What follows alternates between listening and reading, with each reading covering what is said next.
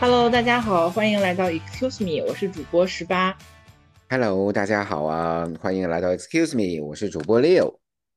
呃，今天想跟大家分享的话题是一个非常正经的话题，然后相信很多呃听众小伙伴也在关注，其实就是关于人工智能 AI 这方面的一些应用。然后今年我觉得人工智能也算是今年特别火爆，而且热度一直居高不下的一个词吧。然后它的出现，某种程度上我觉得确实对不管对我们的生活还是工作都产生了一些特别大的改变。那 Leo，你今年是怎么看 AI 这件事儿的？嗯，我觉得其实 AI 大家，呃，其实今年 AI 是有一个大发展，就是很大很大的发展的一年。呃，去年去年，然后呢，就包括我们在那个呃我们的办公呃室，就是我们的办公的这个软件上面，然后呢，我们都有 AI 了，我们都有这个 ChatGPT 了，然后都有这个呃 Microsoft 的那个。就是微软的那个 AI 也有了，然后使我们的办公效率就很大的提升。然后呢，好多写不出来的这些烂的 PPT 啊、烂文章啊什么的，然后 AI 都给你生成的，其实还很不错。但是，然后其实现在我觉得 AI 比我们人呢还是有一点差异。然后就是你感觉它生成的那些文章啊、PPT 哈。然后就非常的生硬，然后就没有那种 touching point，然后就不像人的那种写出来的，就是根据你的创造性和根据你的这种思维写出来的这种东西，是有一个这种 touching point 的。然后我我是这样感觉的，嗯，其实你看，二零二三年，全世界的投资热点都在 AI 上面，都在 ChatGPT 上面，都在算力上面。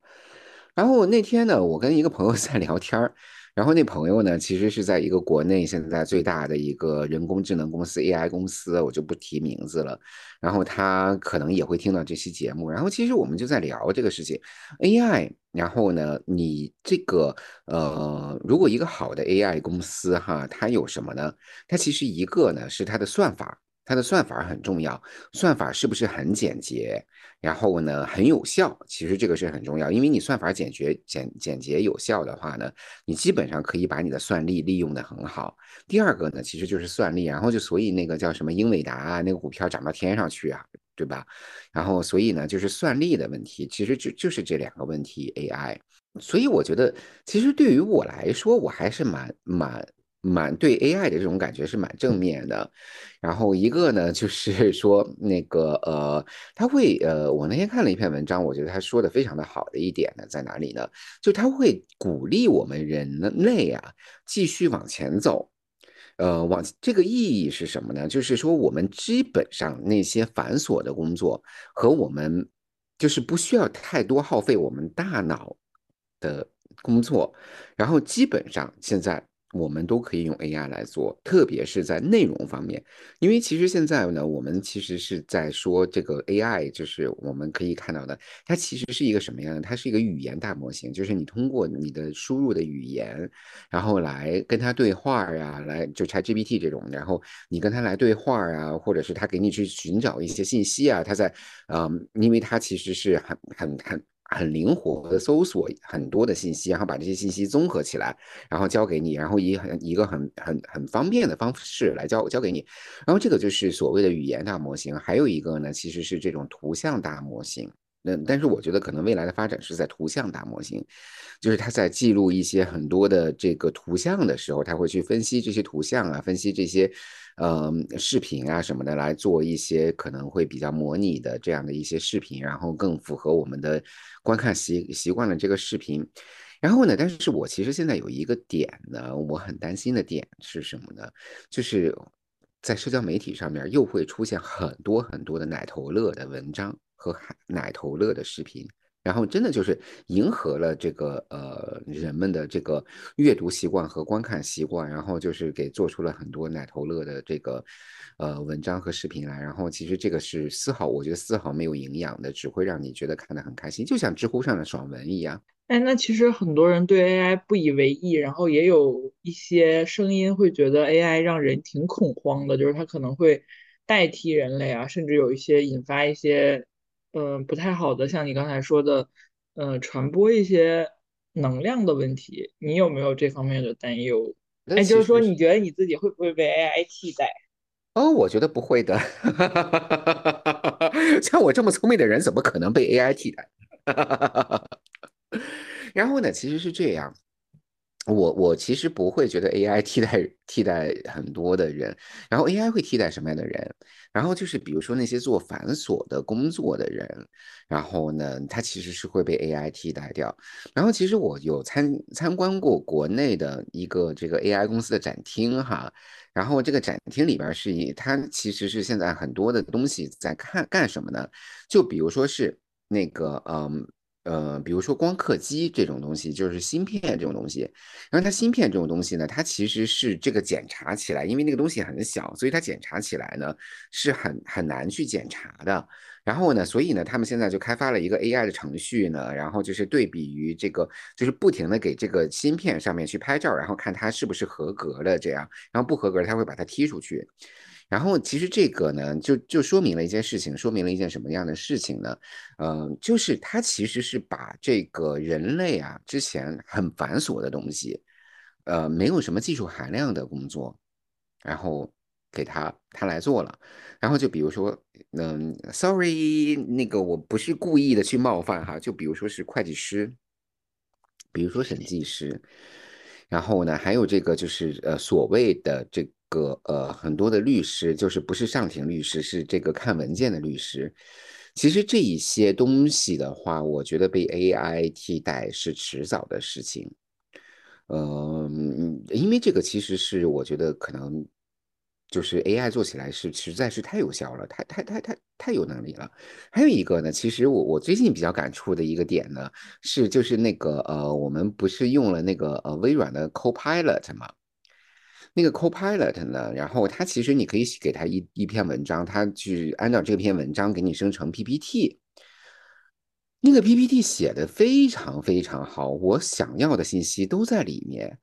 然后呢，它就替代了谁呢？替代了我们公司写 PPT 的人，因为我们公司有一个团队是写 PPT 的。然后就是你要什么 PPT，他去给你写，对吧？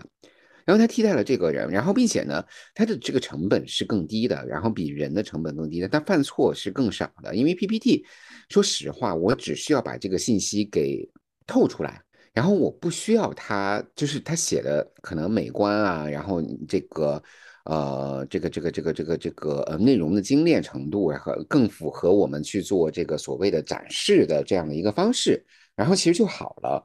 然后呃，所以呢，我觉得写 PPT 的这种工作呢也会被代替掉。但是呢，你让他去写一篇文章，那篇文章写出来，我真的觉得就缺少了那种人情味儿，然后没有什么太多的思考在里面，更多的是把网上我们所有的人类的网络上的信息搜集起来。它会促使了人类做一件什么事情呢？其实这些就是我们之前繁琐的工作，我们就不需要再做了。但是我们需要做的是什么呢？我们需要去更多的创造我们人类的这种 creativity，然后就是我们的这种创造力和我们的这种发掘新事物的能力。然后这个其实我觉得是很重要的，就是它促使了人类在往前走。那我觉得倒是你给我提供了一个很不一样的视角，因为我们我是做广告的嘛，其实在我的工作中，我们也一直在用就是 Office 的 AI 跟 WPS 的 AI，然后大家会觉得就是呃，因为可能我们行业对于 PPT 和一些像设计文文件这种质量要求会比较高，大家就会觉得它可能只能代替第一步，就是一些信息的基本处理和一些你要求特别不高的那种 PPT，比如说可能就是做一些呃内部简报的这种，但是呃其实是有那个实际公用的，比如说拿去提案的，或者是展示整个 campaign 的，就是 PPT，它还是很难实现的。但是确实会有一些行业，可能像你们这些行业，就你说的，它可能本身行业对于 PPT 的要求就不那么高，就是起到一个基本呃内容展示，然后基本美观的作用就可以的话，那确实可能 AI 会比人更高效一点。哦，它不是更高效一点，它是更高效，高效很多。嗯，然后其实我我想分享的就是 AI，其实刚才六也在说，就是 AI 其实它对于我们来说，现在这个阶段让我更觉得它像一种工具，就是让我们能把更高效的做一件事儿的一些工具。呃，当然，因为我在广告行业，就是很多人是对它很恐慌的，然后有一部分代表就是设计师，因为现在大量的设计作品是非常低质的，本身它就是没有创造性的，甚至可以说就是被堆砌。起来的，对对对对对那那他们的比如说就是用一些设计软件去做一些作品的效率，然后包括它的学习力，肯定是很难超越 AI 的，所以我觉得它会淘汰一大批，就是可能本身在需要创意的岗位，但是其实没有创意作品出来的这部分内容。然后另外，嗯，就是 AI 现在它其实已经在垂直行业有了一些非常。呃，这种创新的探索的实验，然后我是在这个月去港大上课的时候，就是我们有一个有一些人分享了一些，就是现在还没有推出，但是已经在就是算法上或者算力上可以实现的一些应用，然后就是真的觉得还让人蛮惊奇的。呃，就是垂就是垂直领域的话，它其实已经现在具备了做的更细分，然后更聚焦的一些能力。就拿我们行业举例来说，然后当天演示了一个，其实它就是在那个也是在 ChatGPT 上的算法去嫁接的一个，仅适用于就是广告设计行业类的一个呃插件吧。它现在已经可以呃，因为当时模拟的场景是做户外广告，大家看到的那些就是户外大牌啊这种。呃，其实这种广告的设计，它对设计师的要求是很高的，因为它要做大尺寸的。比如说我们现在看到很多那种电招的设计，因为它就它就是尺寸很大，所以对设计师他对那个整体尺寸的把握是有要求的，又有经验上的要求，又有能力上的要求。但是 AI 它已经完全可以通过，就是它它的数据库里储存了那么多大量的很好的作品。然后我们把广告牌的尺寸输进去之后，它能快速的建模，然后根据你品牌的一些要求，比如说我要给呃一个水的品牌做广告，我要给一个白酒的品牌做广告，它能根据你的品牌的要求，然后稍微有一些，比如说风格类的，我可能想要一个中国风的，或者是想要一些扁平化的，呃，马上能它的就是能马上出一些呃设计方向，已经是非常非常成熟的了。这个就是我觉得，所以现在让我觉得很惊异的是，它在垂直领域的一些应用，未来很有可能跟一些细分的工作种类产生特别高的要求。包括刚才像 Leo 说的，我们有看到，就是它在细分行业，就是跟那个呃会计师这种，就是有一些基本的做账，现在已经完全可以通过它的一些工具，就直接把人代替，然后让 AI 来实现整个一个简单的这种。就是算力方面的一些计算类的工作，那很有可能后面是不是从事会计师相关的人，他就不需要再计算了。那除了计算这种基本需要大量重复的劳动之外，如果会计师本身没有任何其他的职能的话，那确实是很容易被替代。嗯，对。然后呢，其实我们老说，就是说像 ChatGPT 这种，就是语言大模型，它其实是给了你算力。和给了你这种算法，然后呢，现在他其实在全世界做了一件什么样的事情呢？他在就是频繁的去做一个呃去招商，然后所谓的招商呢，就是他去找他的二次开发的这种开发的公司，然后就是比如说是我也有一个呃朋友，然后现在也是 ChatGPT 的这个二级开发的这种开发商，然后呢，他去把这个 ChatGPT 的算力呢去延伸到各个行业里面去。我听过最好笑的一个事情呢是什么呢？他用 ChatGPT 的这个垂直的去算法算什么呢？他给我们国家很多很多很多的这个呃人员写什么呢？写学习心得，并且写出来的每一篇都不一样。这个应该需求量蛮大的吼。哦，对，这这个其实是我觉得哇。然后那个呃呃，我觉得这个这个点真的找的太对了，因为需求量真的很大。然后每个人基本上，你想啊，我们国家有多少人吧？多多少这个呃，这就是我我不能在节目里面直接叫这个名字，然后那个防止对我朋友的公司 造成了这个慢点的伤害哈。然后呢，你想这个其实用户基础是非常非常大的，然后需求是非常非常大的。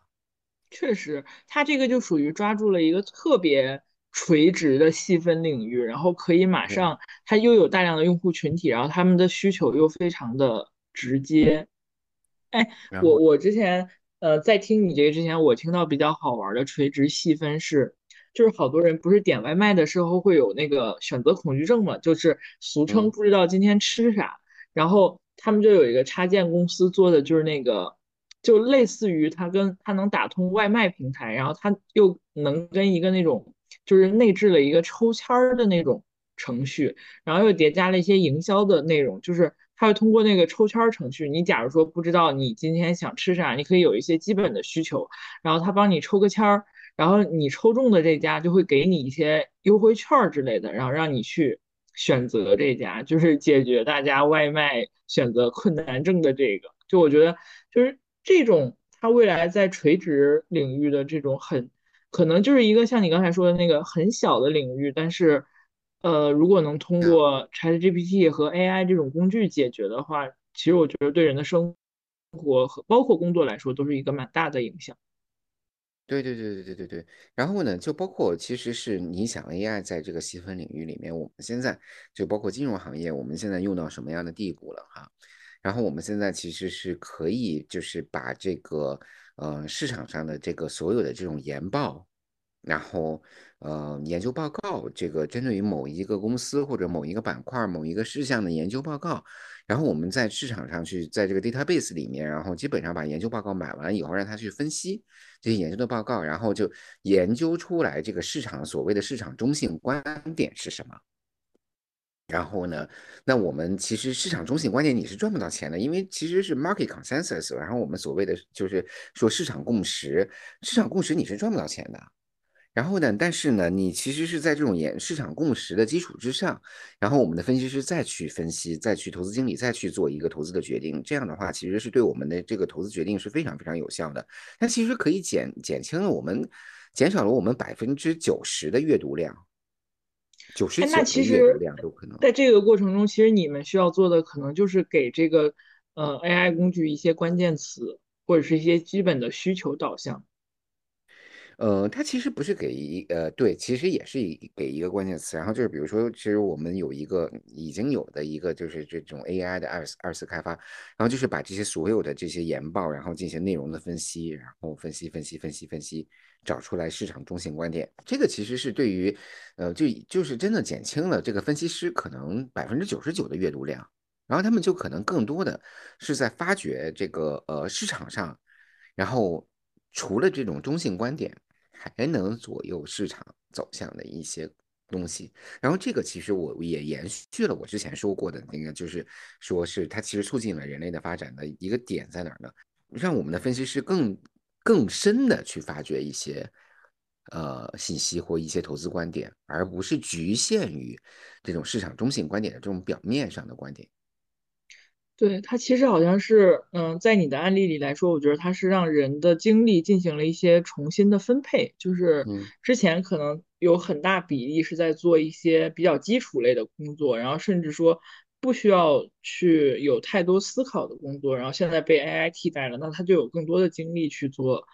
呃，更需要深入思考的工作。哎，那。我很好奇，这个会不会带来你们这个行业的一些人员优化？那我们这个行业不是今年就出了名的在优化吗？就是我们今年裁了很多人啊，这个行业每家公司都在裁人啊。确实有所耳闻。对啊，就大裁员，不发奖金然后大裁员，其实其实因为确实不好赚钱了嘛。不好骗钱了。No，我们赚的是 fiduciary service 的 service 费。哎，然后我身边是有个实例的，就是，呃，因为我们公司是在一个写字楼办公，然后，呃，它的十一到十四层是一家国际型的那个会计师事务所，其实就是你刚才说的那个导向，然后他们就是通过 AI 的二次开发，然后进行了百分之三十的一个裁员，然后这个数字跟那个故事都是我在电梯里听到的，所以真的绝对保证真实。就是其实。嗯，呃真的像这种重复性的劳动，可能我觉得未来 AI 确实会带来一些人员上的优化。然后具体到我们这个行业，因为广告其实相对来说是比较属于需要人的创造性跟思考性的一个行业。然后现在其实因为 AI 现在发展到这个阶段，它的实用性还不是那么强，对于我们这个行业来讲，包括现在一些比较成熟的那种 AI 设计的软件，它都会设计出来并不能完全符合实用效果的图片。就是有的甚至还比较诡异，就我感觉它整个设计逻辑链条还没有形成，但是一旦形成的话，比较可怕的是，上次我们也有参观，就是一些比较前沿的设计，他们已经可以实现了，就是比如说你对 AI 提出一个需求，说我觉得你这张图片不好，是因为。它的风格并不完全是我想要的风格，而我想要的风格是什么什么，他现在还做不到。然后他可以通过一晚上的学习时间，立刻去 get 这种新技能。我觉得这点是比较可怕的，可能未来会代替的范围会比较广，但现在还好，所以还我还蛮期待，就是它会在广告这个细分领域有更多垂直应用落地的。现在也有一些公司，比如说像利欧数字什么的呀。就是在做专门应用于那个传媒行业的一些大模型的二次开发，然后他们家的股价就一直在涨。我觉得大家对于这方面的一个需求度还是蛮高的。哎，Leo，你有没有什么日常工作或生活很希望 AI 能帮你做掉的一些事情？然后其实啊，我是从哪一年啊？从二零一。八一九年，然后呢，就发现其实 AI 已经进入到我们的生活里面。我其实发觉了一个什么样的事情，就发现了一个什么样的事情呢？就是我家呢，当时我住在我自己的房子里面，然后我在装修的时候呢，就用了那个苹果的那个叫那个 Home Kit，那个那个那个那个那那个那个那些东西，所以我我就是当时 create 了一个，就是说创造了一个所谓的这种智能家居的这这种东西哈。然后我后来发现一件什么事情呢？其实是，呃，就是就是，比如说我的窗帘、我的灯、我的空调、我的这个，呃，就是就是跟智能家居相关的这些比较简单的这些东西的话呢，它苹果手机它会在在就是不停的去观察你的这个，呃，可能你用手机的这种习惯和你这个你的这种生活的习惯，然后因为我们其实生活手机其实是很能观察到你的生活习惯的。这样这样的一些东西，然后它会自动去给我去设置一些这个程序，然后就比如说是，就是我本来把闹钟设成了七点钟，然后我七点钟的时候呢，我起不来，然后一般呢就会把它给调到八点，然后后来我的闹钟只有八点钟才响，然后所以就是就是那个时候我就是说，比如说是那个七点钟，然后哗窗帘打开，哇灯打开了，然后这样就是 get ready for the morning，然后这种这种我我我自己给他写了一个 get ready for the morning。然后呢，结果呢，我时不时的，因为到七点钟的时候呢，我会把灯关上，然后再把窗帘关上，然后后来它就自己八点钟才打开了，它就识别到你起不来，识别到你只有八点才能真的起床。对，然后所以我就当时我就觉得还挺震惊的。然后你说，如果是我在生活中，然后让 AI 来帮我做什么事情哈？其实我我最近啊，在用那个。在用那个、那个、那个、那个呃搜索的时候哈，以前我我其实因为我工作其实在香港，所以我可能用 Google 用的比较多一些，然后就搜索的时候用 Google 搜的搜搜的比较多。然后我，但是我最近那个其实看到呢，那个呃微软那个 Bing 的那个搜索，它把那个 ChatGPT 放到那个 Bing 的搜索里边了。你可以既搜索信息，那个信息搜索出来非常烂，但是你换到 ChatGPT 里面去搜索。哇，那个信息搜索出来真好啊！真那个应该是给你进行了初步的分类跟整理之后的。对对对，然后基本上出来的信息呢都是我想要的。然后如果我没有想要的这种信息的，我会继续去问他嘛，就打打字再去问他。然后我说你再给我找找什么的，呃，一样的东西。然后其实这个这个其实是很方便的一个应用，很非常非常方便。然后就是我可能以前需要一个小时去找一一一个信息，但是我现在可能只需要五分钟就找到了这个所有的信息，然后我觉得非常的好。哎，那有没有什么现在 AI 还没有实现的，但你很想让 AI 帮你去做的东西？很多啊，你先想，我先说一个，就我不知道，我我我我相信大家很多用那个就是 ERP 的都会有这个烦恼，就是公司的报销真的是一件又磨人又繁琐的事情，因为它就是还还有发票什么的一些东西，我就很希望有个那个 AI 的工具可以直接完成。这一项就是它可以从我的消费记录，然后让它自动开票，然后把票自动上传，然后根据我们公司的那些要求填好，然后自动发送给上级，然后有什么问题让它再自动修改。哎，但这点啊，我最近发现了一个事情，是什么样的事情呢？是我们的那个就是 ERP 系统，然后就是那个报销系统，然后它现在用 AI 做什么呢？它用 AI 自动去审那些单子和发票。嗯，这个我是知道的。我们财务很早就是开始用类似于这种 AI 的工具去审，对。但我不知道他现在做到什么程度了，因为我本来的感觉是它应该只是能比较机械的看一下真伪，然后就是对一下你的那个额度，对。然后，但是我我其实那个，但它出错率很高，就是那个人人人就是那个用 AI 来审的那个出错率会很高。然后呢？就是我其实上次在报销的时候呢，就报了一个东西呢，然后呢，我就在那个 comment 写了很长一段话，然后但他他还是识别不出来，然后就不停的给我打回来，不停的给我打回来，到最后气的我呀，给财务打打了个电话。那所以现在你们审核已经全部 AI 了吗？我觉得是的。哦，那如果确实他现在出错率很高的话，我我是觉得现在大部分 AI 工具没有到可以完全替代。人的程度，就按它的发展路线来看，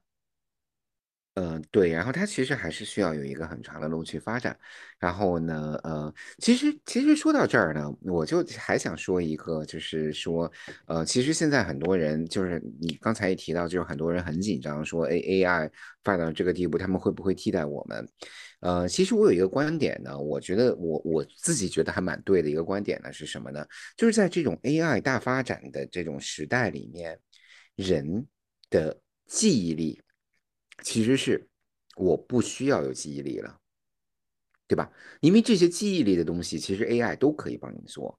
但是我需要更多的是什么呢？就是在我的 education，在我的学习过程中，我需要最多或者培养我自己成长的这种什么样的能力呢？一个呢就是学习能力，和第二个呢就是接受新事物的能力，第三个就是与人打交道的能力。你想 AI 它再发展，它再怎么样，它也不会替代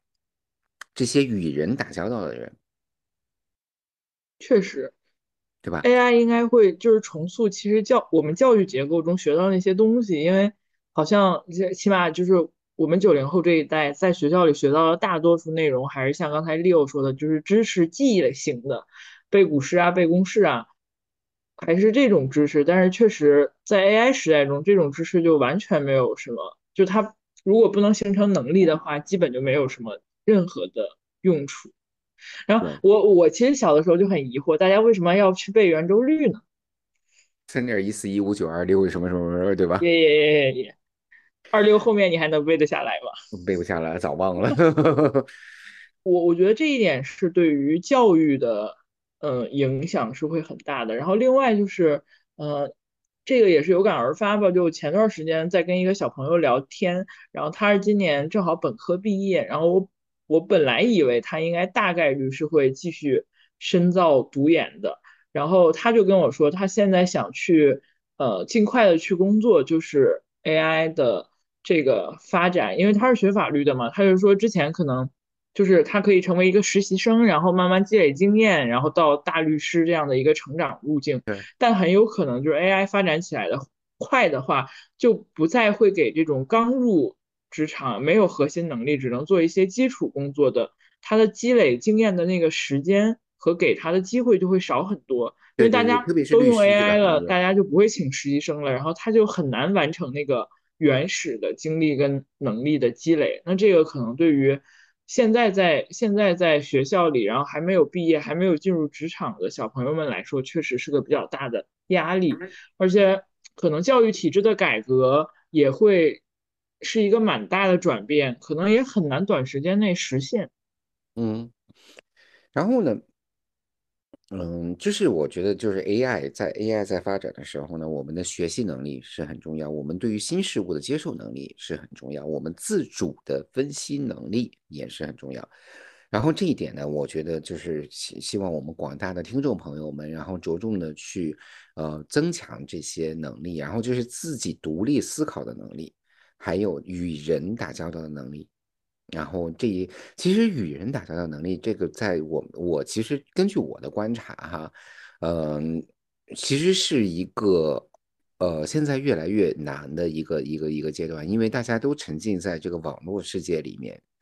然后呢，就是逐渐的丧失了自己在这个社会中的这种与人打交道的能力。但是这个其实在未来的社会发展中，我觉得可能会是非常非常非常非常重要的一个能力。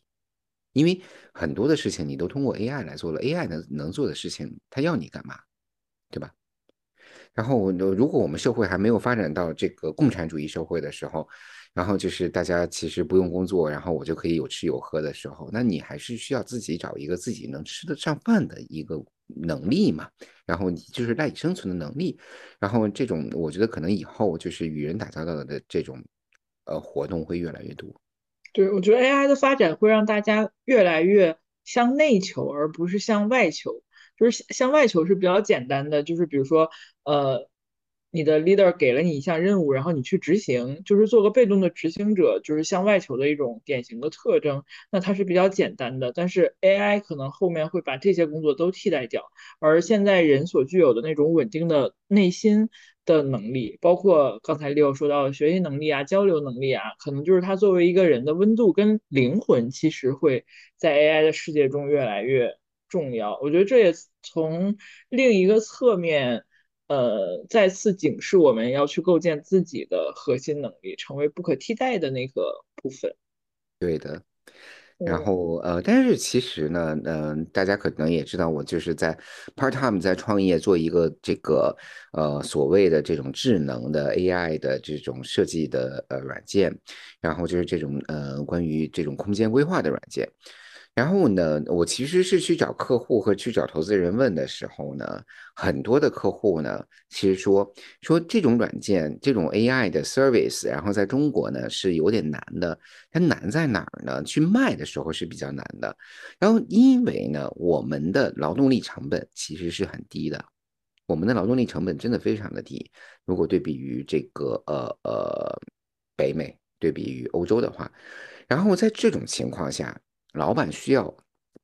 我去干好这件事情，我可能去请两个人，请两个人，然后老板可能付这两个人就付个八千块，然后呢就比我的软件还便宜，然后并且老板呢还在这两个人身上拿到了什么呀？拿到了他的情绪价值啊，然后这两个人还叫你叫老板啊，你还有个老板样呢，对吧？然后这种呢，其实是阻止了我们这种所谓的这种科技。不是，其实也不是，就是这种生产力的科技在中国的一个销售，然后呃这一点呢，所以我对于 AI 在中国大规模的铺开，其实呃比大家可能想象中的，我觉得可能会慢一些。哎，你说的这个很像中国错过第一次资本主义萌芽时候的背景，哎，也没有那么严重吧？嗯。我发现，其实就是我自己对于 AI 的世界还是非常期待的，因为，嗯，我觉得就是人在能极致发挥自己创造力，然后不在小枝小节的事情上浪费太多时间的时候，呃，会更容易达到一个愉悦的状态。这也可能是人类的终极价值所在吧。但不管怎么样，就是我觉得 AI 的应用，呃，目前来看。在我们的生活跟工作中的占比会越来越大，然后大家其实还是需要去做好应对它的一个准备的。回归到刚才那句话，就是构建属于每个人不可替代的核心能力吧。祝你成为独一无二的你自己。对，如果我们想在未来成功的话，我们一定要成为独一无二的一个人，然后这样的话，你永远不会被 AI 替代。是，也在新年的时刻把这个祝福送给大家吧。那我们这期差不多就到这里了，祝大家新年快乐！新年快乐！拜拜！拜拜！